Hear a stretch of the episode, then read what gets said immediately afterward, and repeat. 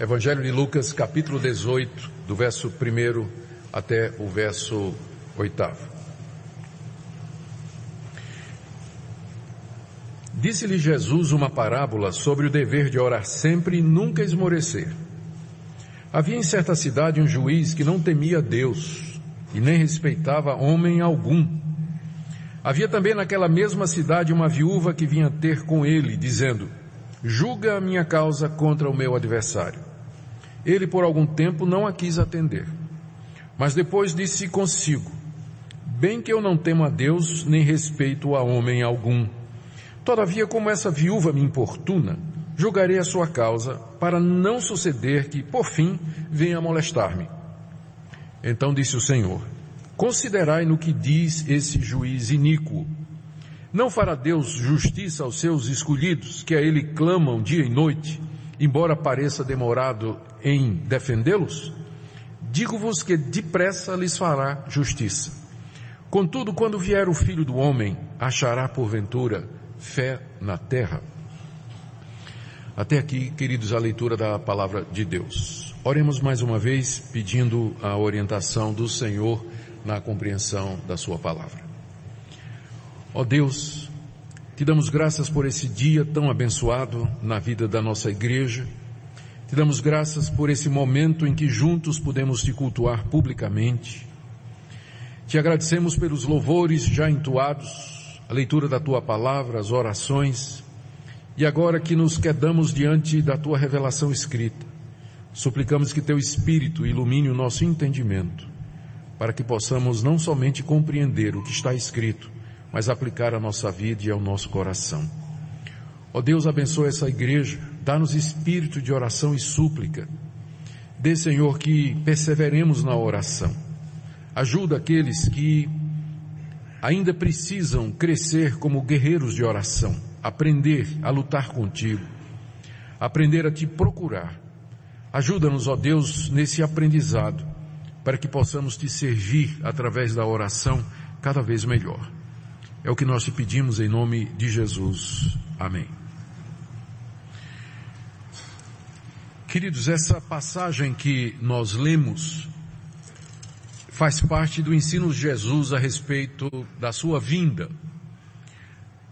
Esse ensino ele começa no verso 20 do capítulo anterior, quando os fariseus chegaram a Jesus e perguntaram quando é que o reino de Deus virá. Isso porque o Senhor Jesus ensinava constantemente a respeito do reino de Deus. Então os fariseus perguntaram, esse reino que tanto o Senhor fala, ele vem quando? E Jesus respondeu aos fariseus no verso 20 da seguinte maneira, não vem o reino de Deus em visível aparência, nem dirão, ei-lo aqui ou lá está, porque o reino de Deus está dentro de vós. A primeira resposta de Jesus foi que o reino de Deus era uma realidade presente. Quando ele diz o reino de Deus está entre vós, ele não estava dizendo que o reino de Deus está dentro de vocês, mas o reino de Deus está aí no meio de vocês, porque ele estava falando aos fariseus.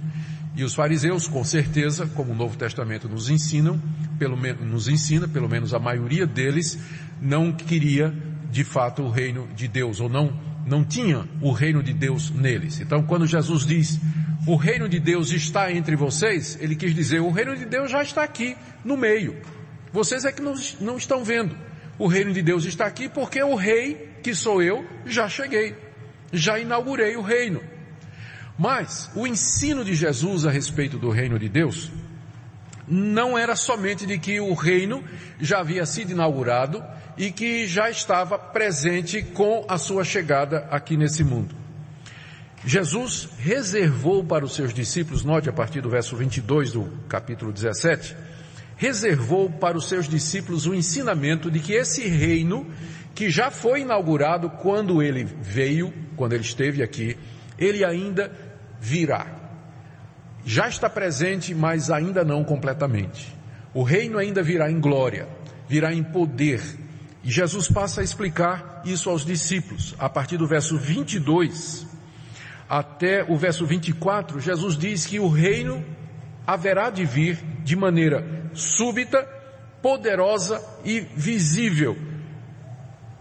Como está aqui é, desses, nesses versículos mencionados. Ele inclusive usa a ilustração no verso 24 de um relâmpago. Ele diz que assim como um relâmpago sai de uma extremidade do céu, clareia toda a sua extensão e vai até o outro, assim também será a vinda do Filho do Homem.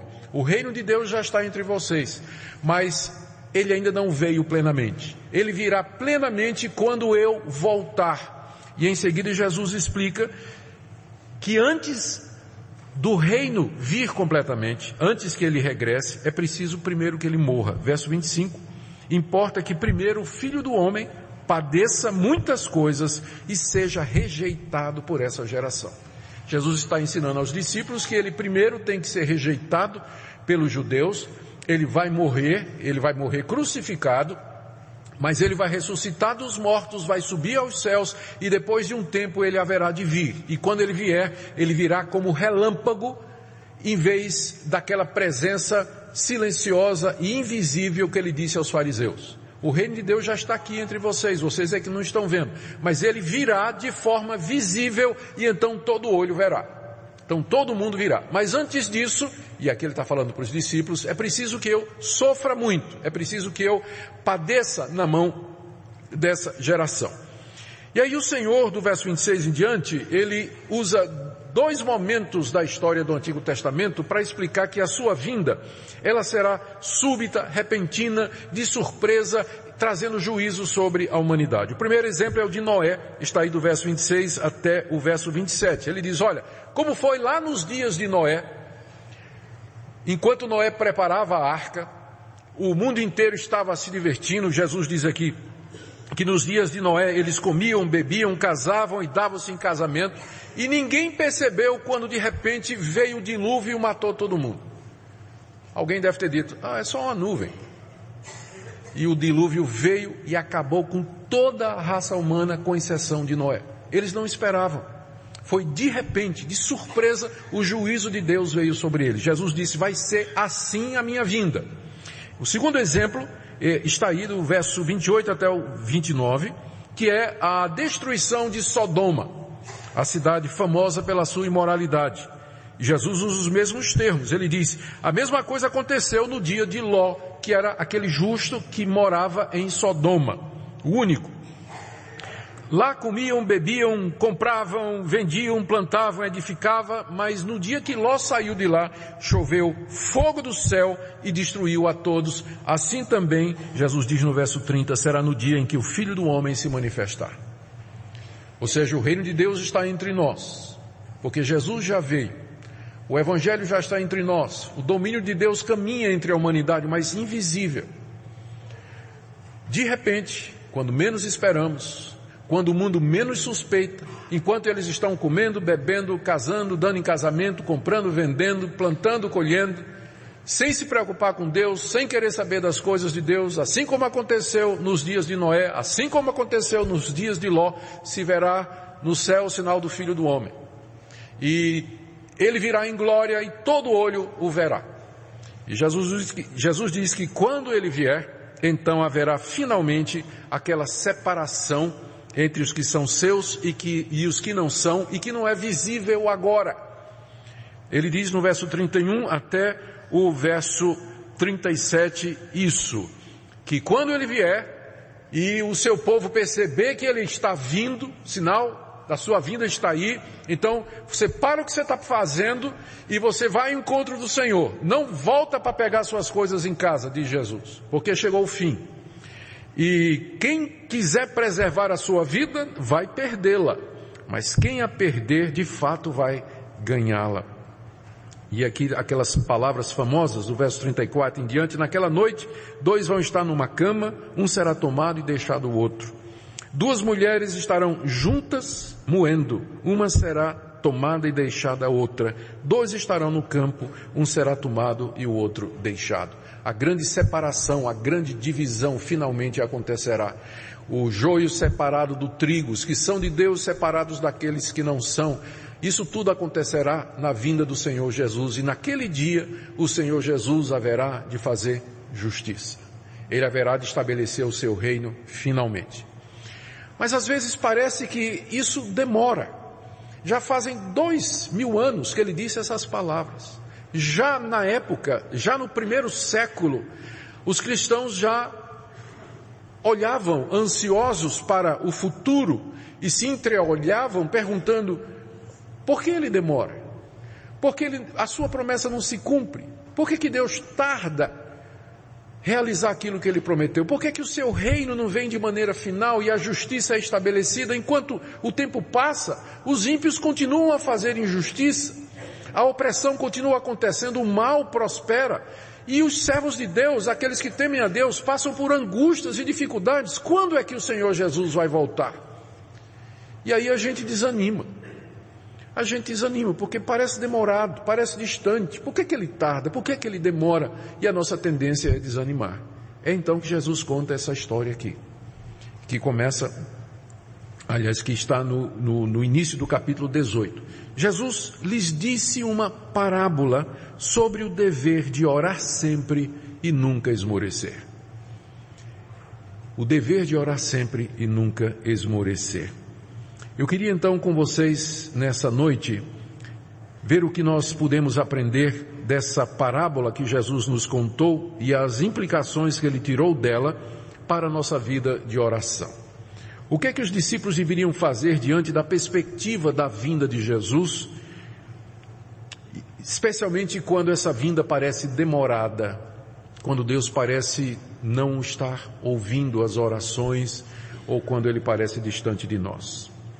Primeiro, Jesus nos ensina que Deus nos deu o dever de orar sempre e nunca esmorecer, mesmo que Deus pareça demorado em nos atender. O nosso dever é orar sempre, sem nunca desanimar.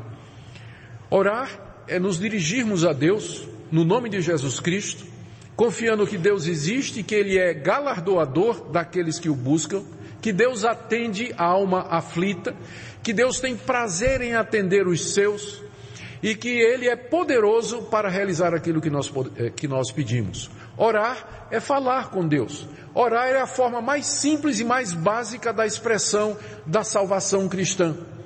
Uma pessoa que é salva, ela vai orar.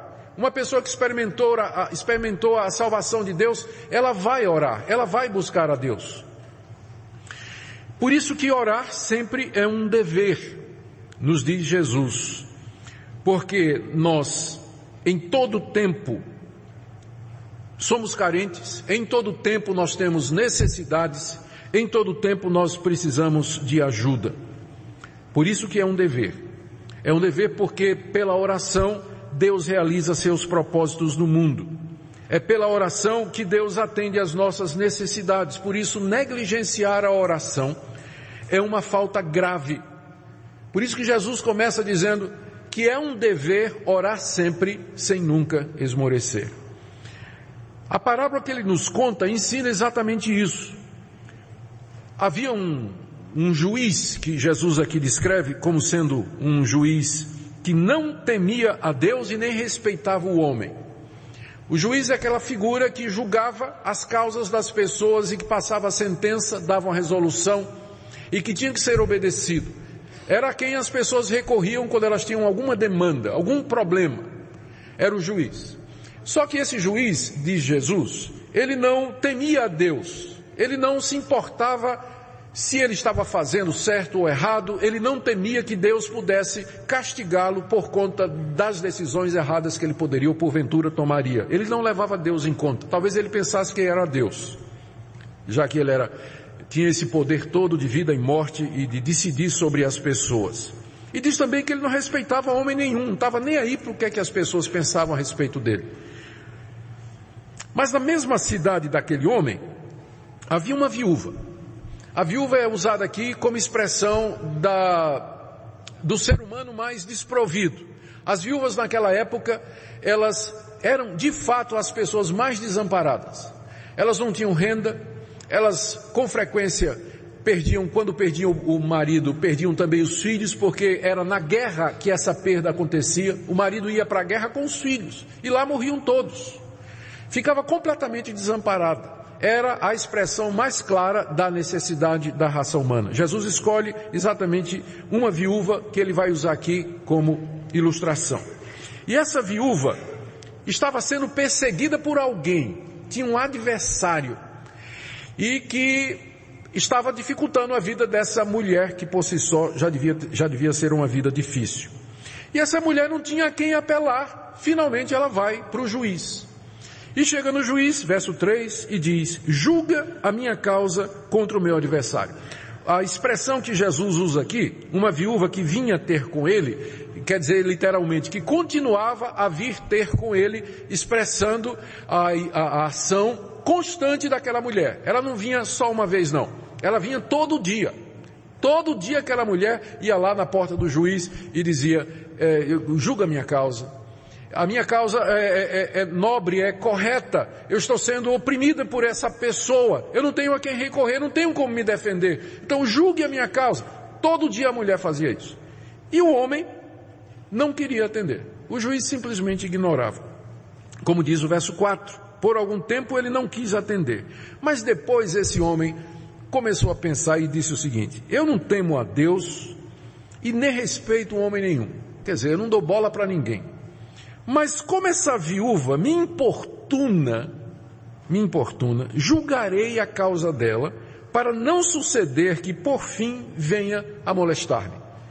Por enquanto é só importunação. Daqui a pouco eu vou ficar muito chateado. Vou ficar molestado por essa importunação. Então antes que essa mulher se torne um espinho na carne para mim, eu vou resolver o caso dela, porque eu não aguento mais essa mulher todo dia na minha porta dizendo, julga minha causa, julga minha causa, julga minha causa.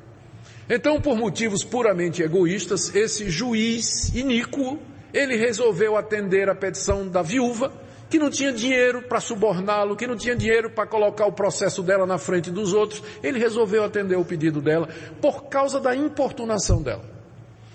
E Jesus então tira algumas considerações a respeito da oração para os seus discípulos. A primeira está no verso 6, ele diz, considerai o que diz esse juiz iníquo. Porque embora o juiz fosse iníquo, isso não quer dizer que ele não podia dizer uma coisa certa. Se ele não tivesse dito uma coisa boa, ou pelo menos expressado alguma verdade, Jesus não teria dito, ouçam o que, é que ele está dizendo. E o que é que o juiz disse que Jesus recomenda? O juiz disse que atenderia a viúva por causa da importunação. Ou seja, Jesus está querendo que os discípulos percebam, pela atitude do juiz, o valor da importunação na oração. A que eles percebam o valor de não esmorecer, que é o termo que ele usa no verso primeiro quando ele abre a história.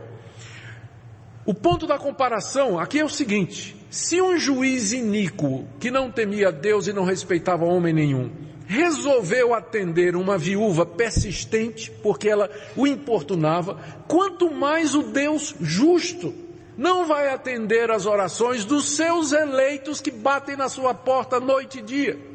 Esse é o ponto da parábola. Esse é o ponto da história. Esse é o ponto da história. Então, se um juiz iníquo resolveu atender a viúva, quanto mais um Deus justo atenderá aqueles que são seus. Aqui então o Senhor Jesus nos orienta e nos fala sobre o valor da persistência e da importunação. Segunda coisa que ele nos ensina aqui, está nos versos 7 e no início do verso 8, é que Deus haverá sim de nos atender. Deus haverá de responder às nossas orações. Por quê? Verso 7. Não fará Deus justiça aos seus escolhidos.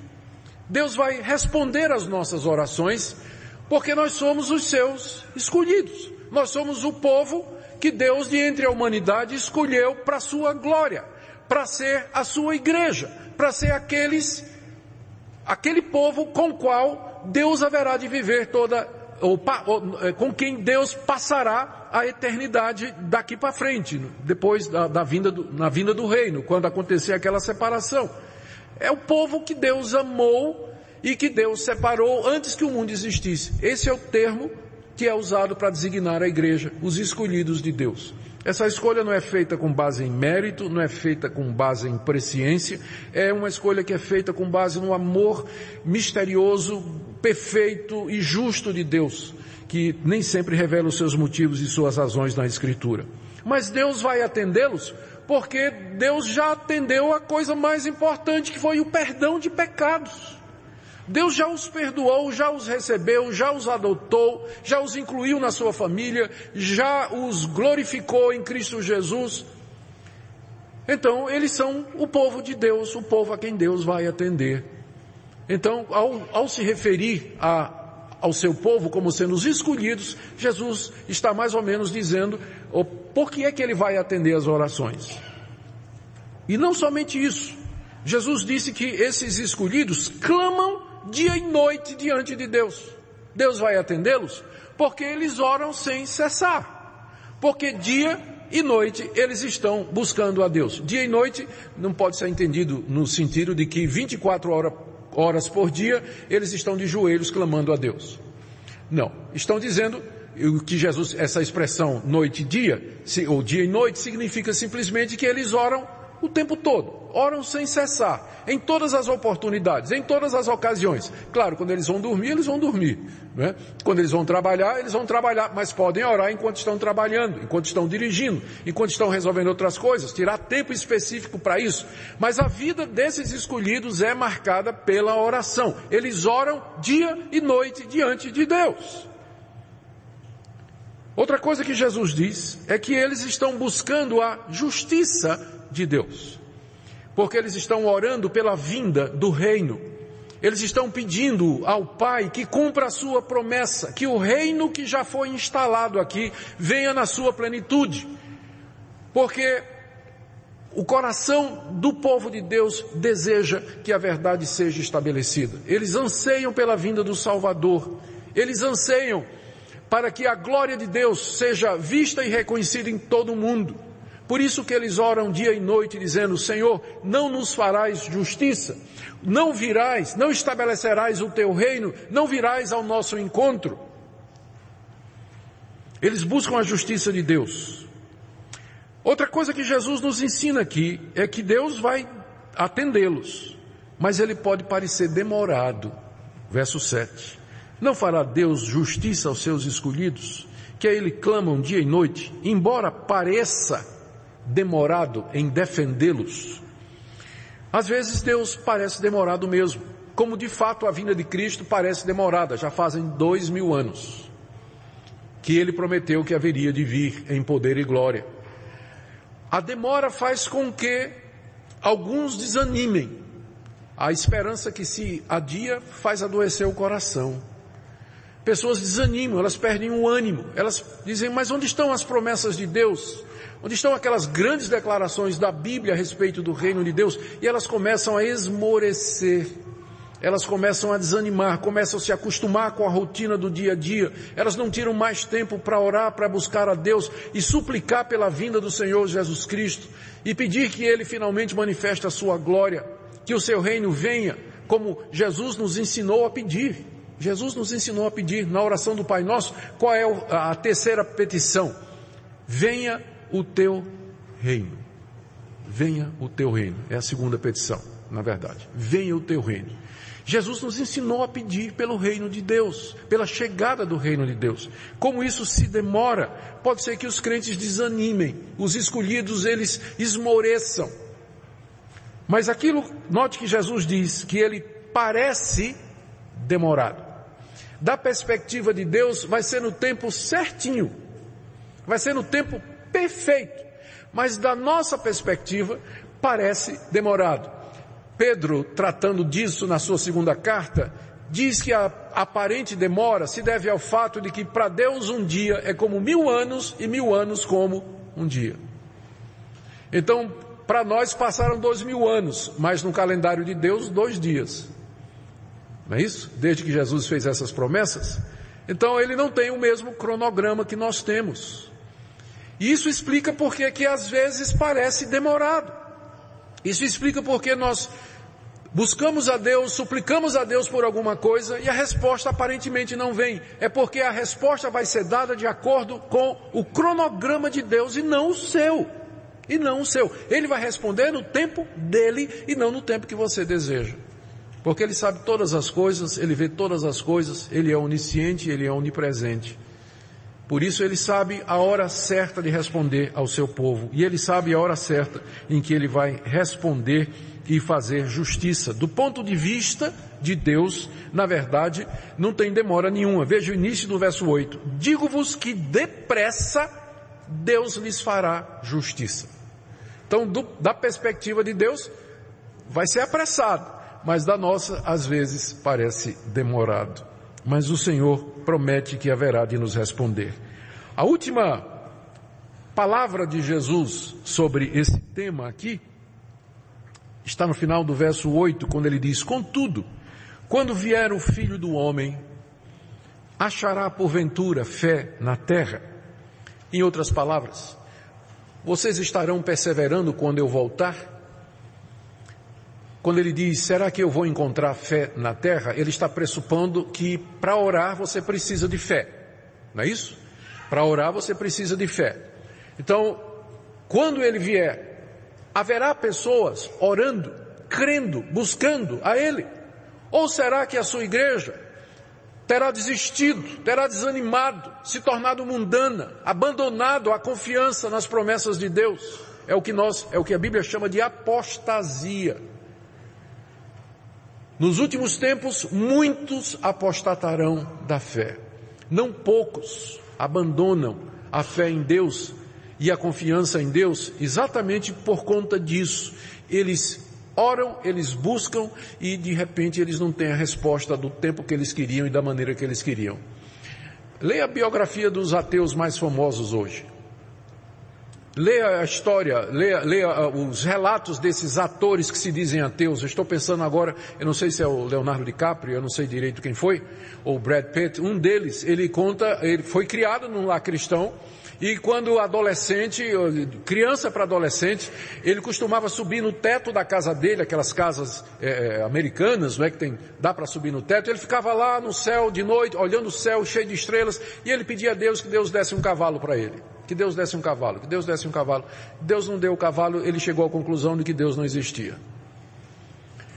Teve essa decepção com Deus. Deus não deu o que ele queria, então ele concluiu que Deus não existia. Eu não sei quem desses atores foi, talvez foi um terceiro aí. Mas essa história sempre me impressionou porque ela ilustra bem a razão pela qual muita gente desanima. Porque busca, porque pede e aparentemente não tem respostas. O céu fica silencioso. Não se ouve nenhuma voz. Não há nenhum sinal da resposta de Deus. Já está claro aqui que uma das razões pelas quais Deus demora em atender é que Ele quer nos exercitar na fé. Se Deus nos desse tudo o que nós quiséssemos na hora, quem de nós aprenderia a perseverança? Quem de nós aprenderíamos a importunação?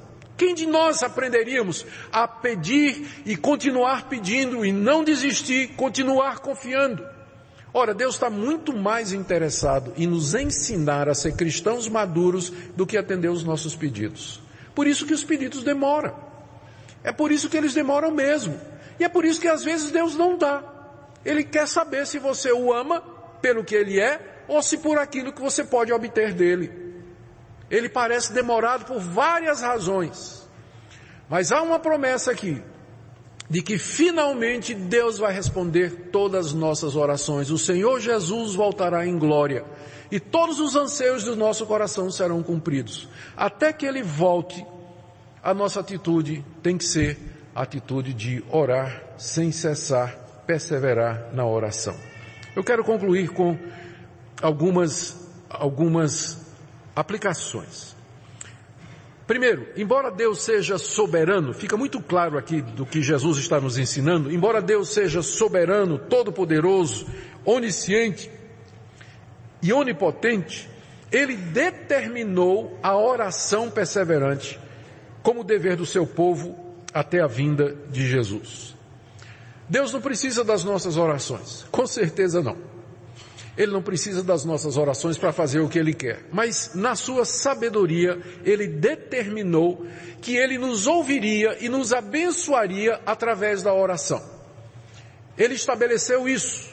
Portanto, a oração é peça fundamental, é um exercício é, crucial, indispensável na nossa vida como cristãos aqui nesse mundo.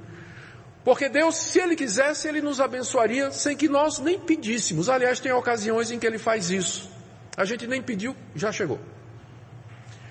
Mas o meio normal, comum, regular, pelo qual Deus atende as, os nossos, as nossas necessidades, supre as nossas, eh, as nossas falhas e o que nós dependemos dele é mediante a oração. É mediante a oração. Isso é muito claro no que nós acabamos de ler aqui. Outra aplicação aqui é que essa oração, Deus quer que seja perseverante. Deus quer que nós insistamos com Ele, que nós instemos com Ele, que nós o importunemos. Eu estava lendo um comentário e, como eu não, não, não, tive tempo de dar uma checada aqui, eu, eu resolvi que não ia nem mencionar, mas acabou vindo aqui, eu vou mencionar. Parece que essa palavra importunar, ela é a tradução de uma palavra hebraica que significa deixar alguém com olho roxo. Eu achei tão pitoresco isso, né? em que sentido uma pessoa importunada fica de olho roxo? Ah, de tanto chorar de raiva, provavelmente, né, que está sendo importunado, ou porque a pessoa que está importunando, eu pensei, dê um direto no olho da pessoa, né? Eu não sei, mas parece que é, é de fato, a, a, a, é, essa é a figura que está por detrás da palavra hebraica, de onde veio a palavra grega que significa importunar. Eu, eu, eu, prometo que eu vou dar uma pesquisada para ver se é verdade mesmo, porque eu achei muito, achei muito interessante para ser verdade. Mas, mas faz todo sentido, não é? A perseverança, ela é ensinada claramente em toda a palavra de Deus. Mais uma aplicação aqui, ou uma explicação. É preciso fazer a diferença entre perseverar na oração e aquilo que o próprio Jesus condenou, chamando de vã repetição. Ali em Mateus capítulo 6, o Senhor Jesus diz: quando vocês orarem, vocês não vão usar de vãs repetições como gentios que pensam que pelo muito falar eles serão ouvidos. É claro que o que Jesus estava proibindo aqui não é o que ele está recomendando aqui. O que ele está proibindo ali é as pessoas ficarem repetindo palavras como se a repetição em si tivesse algum poder mágico para mover a mão de Deus ou inclinar o coração dele. Como algumas pessoas costumam fazer, pega uma reza e fica repetindo aquela reza 20 vezes, 30 vezes. Imagine como Deus se sente. Se seu filho, imagine se seu filho é, quisesse uma bicicleta, ele chega para você e diz, é, papai, eu queria que o senhor me desse uma bicicleta. Ah, tudo bem. Aí ele está precisando tomar café, aí ele diz, papai, eu quero uma bicicleta. Ok. Ah, papai, ele está precisando é, ir para a escola e diz, papai, eu quero uma bicicleta. Não é?